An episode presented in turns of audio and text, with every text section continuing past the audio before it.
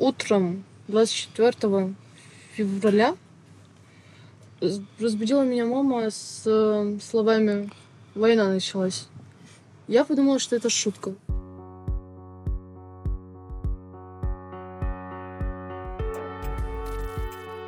Привет! Вы слушаете подкаст Докса «Дневник из Пшемысля». Этот подкаст – дневник русскоязычного волонтера, который с начала войны находится в лагере для беженцев из Украины. Автор дневников – Саш Печень. В подкасте вы услышите его рассказы о жизни лагеря, а также рассказы украинок и украинцев о войне и ее последствиях.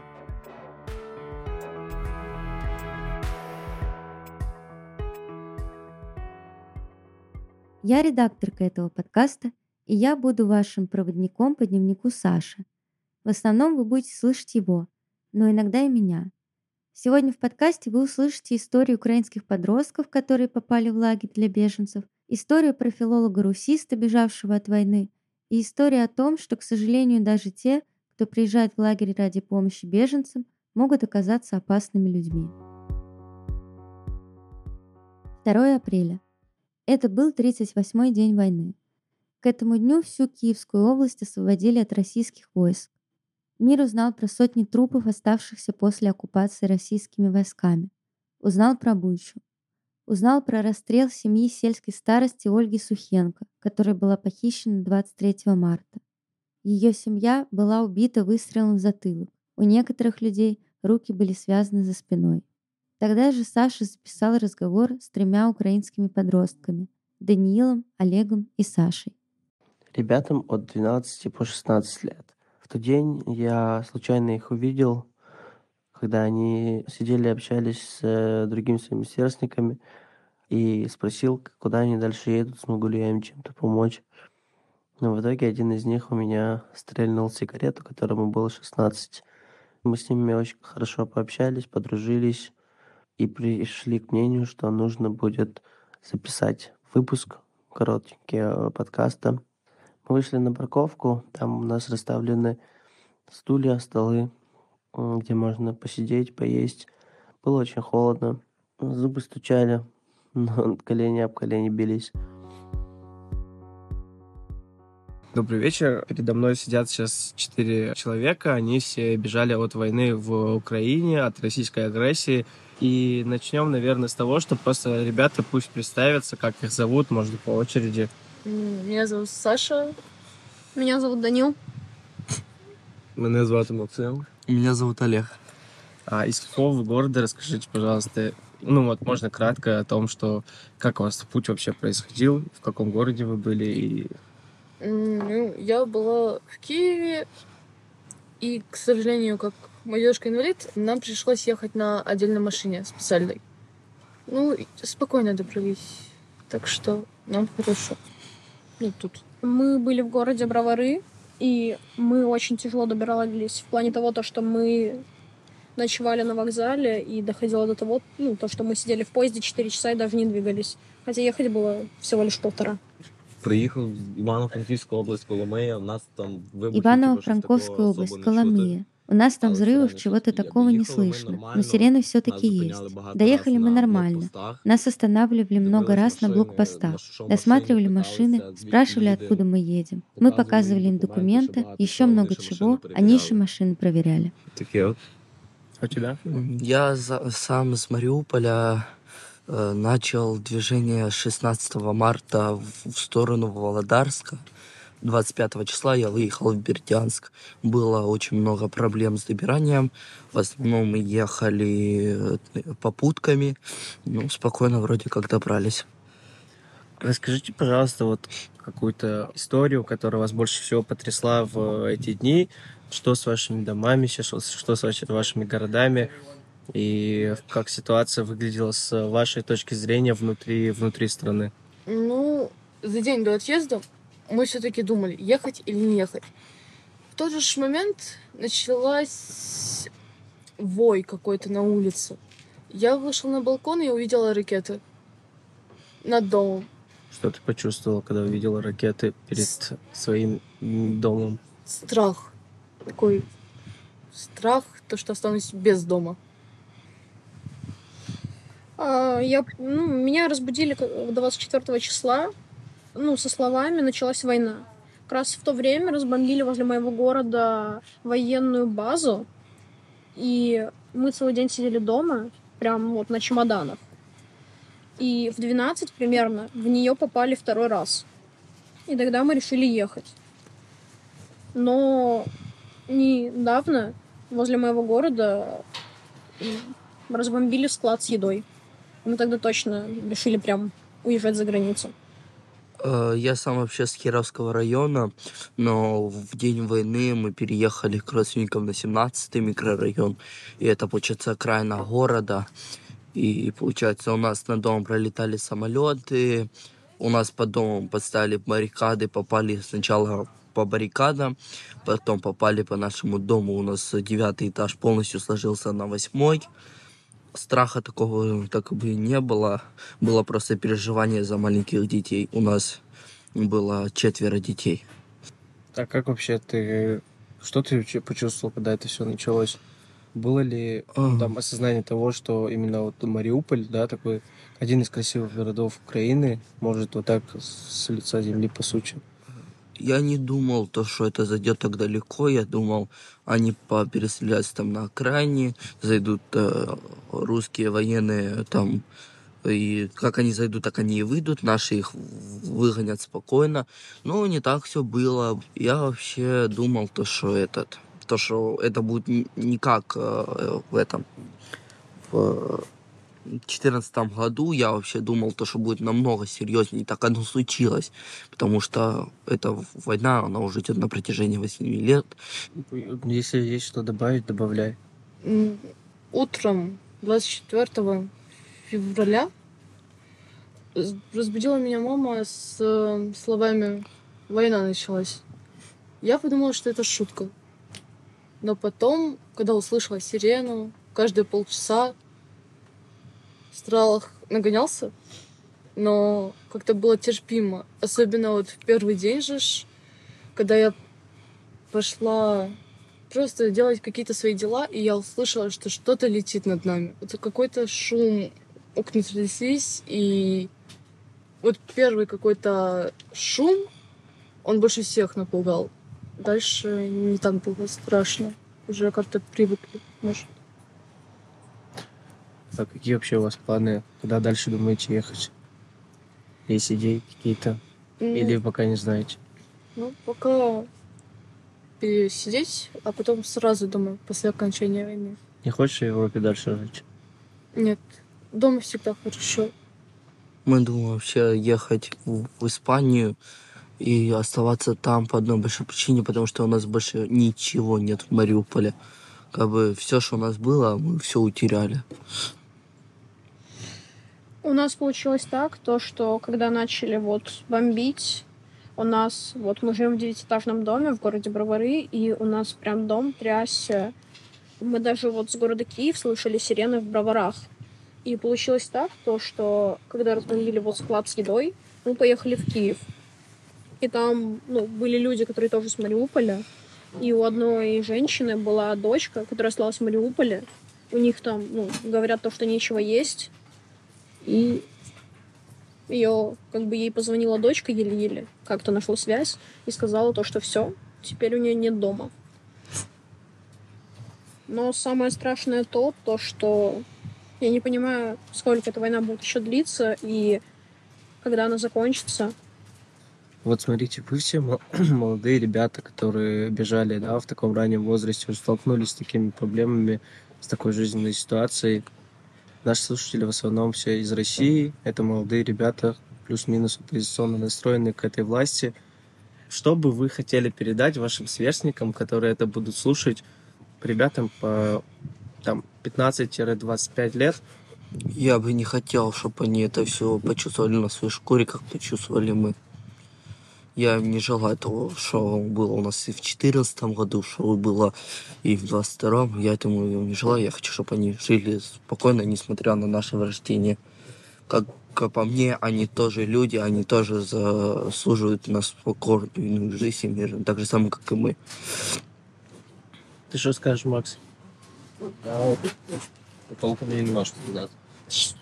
Да, может поближе чуть. Кажу, толком мені нема що сказати, але то, Толком що я мне би хотів нечего передати, сказать. щоб Но то, что я не бы хотел боялися передать, за виходити чтобы на они не мітинги. боялись выходить на митинги. На любому На любом митинге могут умереть люди, но это будет того стоить. Свергнуть власть, которую выбрали, несмотря на то, что все против. Все люди должны выбирать власть, а не так, как она выбирается сейчас. Вибирати владу, а не так, як вона вибирається зараз. Саша, ты что хочешь сказать э, россиянам? Наверное, то, что не стоит сильно верить во все то, что говорят, во все прям. Потому что есть очень много вранья. Лучше довериться настоящим новостям, а не то, что говорят по русским новостям. Это Я, ну, вообще, я бы хотел, чтобы такая вот война, это была бы последняя, ну, был бы последний конфликт, который... Между скажем, странами. Да, между странами. И еще, чтобы вообще никто не чувствовал такое, что бомблят дома, люди гибнут. И... На наших же глазах. На самом деле, самое классное то, за что остались еще хорошие люди. Вот мы когда ехали на поезде с Киева во Львов, ну, Которые были с пониманием. люди, просто волонтеры, девочки, мальчики лет 15, они брали, просто раздавали детское питание, памперсы. Это было в час ночи, то есть они вместо того, чтобы спать дома, они просто стояли на вокзале на холоде, они были в джинсах, ну просто и кофтах только. Они готовы отдать последний, так скажем, кусок хлеба, чтобы было что-то у других. Люди реально с душой и пониманием. 4 апреля. Сороковой день войны. В этот день пресс-секретарь российского президента Дмитрий Песков заявил, что фото и видео с трупами в Буче не настоящие. Журналисты медиазоны обнаружили, что при поиске по слову «Буч» в Яндексе поисковая система выдает плашку. Некоторые материалы в интернете могут содержать недостоверную информацию. Пожалуйста, будьте внимательны. Нью-Йорк Таймс опубликовала материал, в котором на основе спутниковых снимков Бучи пришла к выводу, что многие местные жители были убиты, когда город контролировали российские военные. Также 4 апреля в нескольких телеграм-каналах появилось видео, на котором военные убивают раненого российского солдата. На видео видно, что на асфальте лежат четыре тела, включая раненого солдата.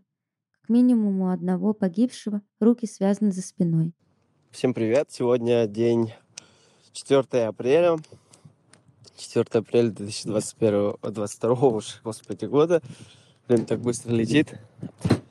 Хотел бы сегодня рассказать, что у нас происходило за две смены, за вчерашнюю и за сегодняшнюю. Сегодня была очень длинная ночь, у нас было очень много проблем, очень много непонятных, сложных, трудных в исполнении задач. А у нас появился новый волонтер из Ирландии. Хороший парень, как нам казалось, да, сначала. Он проработал три часа, и за эти три часа он э, заглядывал по несколько раз в женские душевые, все прошел, типа якобы помыть. Там, ну, то есть полы помыть, пройтись там с тряпочкой и все вот в этом роде. Далее на там третий раз к нему подошли другие его ребята, тоже из Ирландии, и спросили, мол, дружище, что происходит, почему ты тут всего три часа работаешь, а уже три раза с тряпочкой прошелся по женским душевым. А оказалось то, что он просто ходил и как извращенец вел себя, там какая-то женщина пожаловалась, и в итоге мы его с полиции выгнали, что он, он еще пьяный был. Это вообще такой редкий случай, чтобы волонтер на важном таком ответственном месте, важной такой обстановке, в которой не располагает, чтобы употреблять алкоголь, напился. Ну, он был слегка такой податый. Вот, ну, мы его и выгнали. Выпроводили польские полицейские с э, дружественным напутствием вслед за русским кораблем. И строго-настрого приказали, если вдруг его мы еще раз здесь где-нибудь увидим, что это плохо кончится для него. Потому что, ну, ей-богу, приехал сюда работать, помогать или подсматривать за людьми в душевых? Я спросила Сашу о том, что именно показалось подозрительным в поведении этого волонтера. Бдительная такая женщина пожаловалась на то, что она вот курить выходила несколько раз и каждый раз замечала, как новый волонтер, которого она раньше не замечала, часто ходит в эту душевую, душевые женские, и везде, ну, пытается вот больше тереться вокруг э, этих, э, так сказать, э, интимных для человека мест, да, в которых люди бывают, ну, моются. На самом деле эта история довольно кринжовая, потому что, ну вот, выгнать его выгнали, но как-то переживать и пережить эту историю э, в моем сознании возможно, потому что это каким нужно быть идиотом, каким нужно быть последним просто человеком в этом мире, чтобы во время такой гуманитарной катастрофы, во время того, как люди бегут из своих стран, во время того, как люди просто уезжают, чтобы от войны бегут от смерти, думать о своих э, сексуальных каких-то в том, чтобы э, иметь какую-то, не знаю, эмоциональную в сексуальном плане эмоциональную выгоду, ну, но это озабоченность, и слава богу, что мы всего за три часа поняли, что это за человек, и выгнали его с полиции, и вообще во свояси. В апреле Джиллиан Трикс, помощница Верховного комиссара УВКБ ООН по вопросам защиты, выступила с заявлением, в котором предупредила беженцев о рисках встреч с недобросовестными людьми, которые могут попытаться воспользоваться их уязвимостью. Также она призвала усилить систему проверки организаций, компаний и волонтеров, предлагающих поддержку беженцам. По ее словам, необходимы согласованные усилия национальных властей, правоохранительных органов, некоммерческих правозащитных организаций, гуманитарных работников и самих беженцев, чтобы предотвратить злоупотребление и нарушение прав всех тех беженцев, которые спасаются от войны в Украине. В Шемесле тоже есть верификация волонтеров. О том, как она работает, Саша расскажет в одном из следующих выпусков. А сейчас вы услышите еще одну историю от Саши, и к моей большой радости она не такая мрачная, как предыдущая.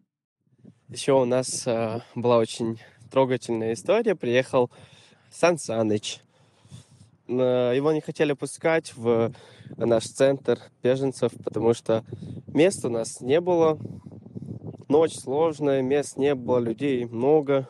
И польские волонтеры уже хотели ему уже на вот этом корявом украинском своем, который они тут нещадно практикуют, хотели его выпроводить, О, но куда он в эту ночь пойдет.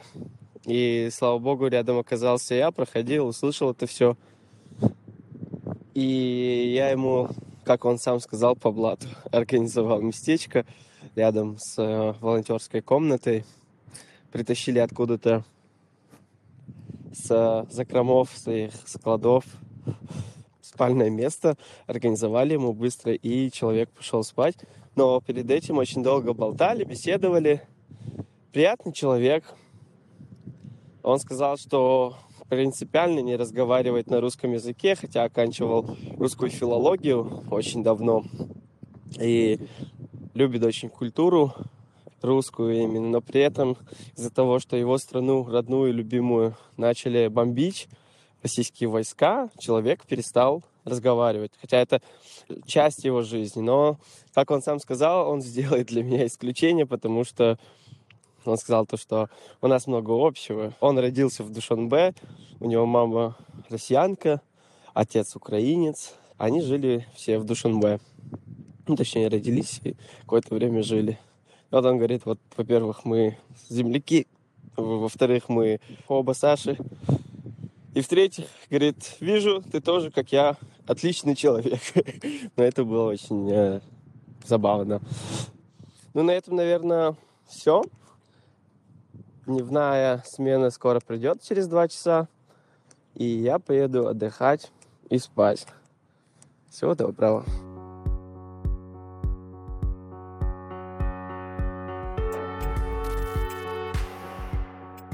Спасибо, что послушали выпуск. Если он вам понравился, поделитесь им в соцсетях, расскажите о нем своим друзьям или просто оцените наш подкаст в приложении. Так о нем узнает больше людей.